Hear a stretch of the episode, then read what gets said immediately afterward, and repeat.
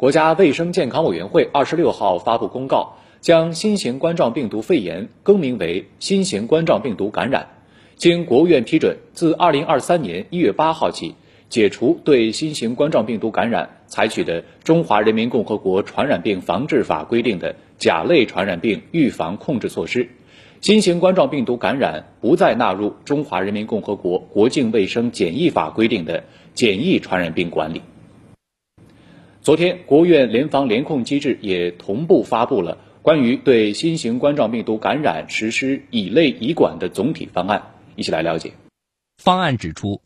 综合评估病毒变异、疫情形势和我国防控基础等因素，我国已具备将新型冠状病毒感染。由乙类甲管调整为乙类乙管的基本条件，依据《传染病防治法》，对新冠病毒感染者不再实行隔离措施，不再判定密切接触者，不再划定高低风险区，对新冠病毒感染者实施分级分类收治，并适时调整医疗保障政策，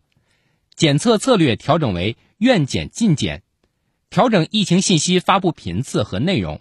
依据《国境卫生检疫法》。不再对入境人员和货物等采取检疫传染病管理措施，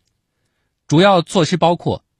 进一步提高老年人新冠病毒疫苗接种率，完善新型冠状病毒感染治疗相关药品和检测试剂准备，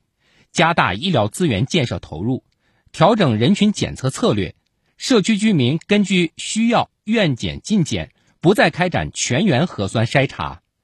分级分类救治患者。做好重点人群健康调查和分类分级健康服务，强化重点机构防控，加强农村地区疫情防控，强化疫情监测与应对，倡导坚持个人防护措施，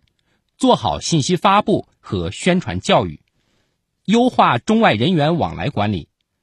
来华人员在行前四十八小时进行核酸检测，结果阴性者可来华。无需向我驻外使领馆申请健康码，将结果填入海关健康申明卡。如呈阳性，相关人员应在转阴后再来华。取消入境后全员核酸检测和集中隔离。健康申报正常且海关口岸常规检疫无异常者，可放行进入社会面。取消“五个一”及客座率限制等国际客运航班数量管控措施。各航司继续做好机上防疫，乘客乘机时需佩戴口罩。进一步优化复工复产、商务、留学、探亲、团聚等外籍人士来华安排，提供相应签证便利。逐步恢复水陆陆路口岸客运出入境，根据国际疫情形势和各方面服务保障能力，有序恢复中国公民出境旅游。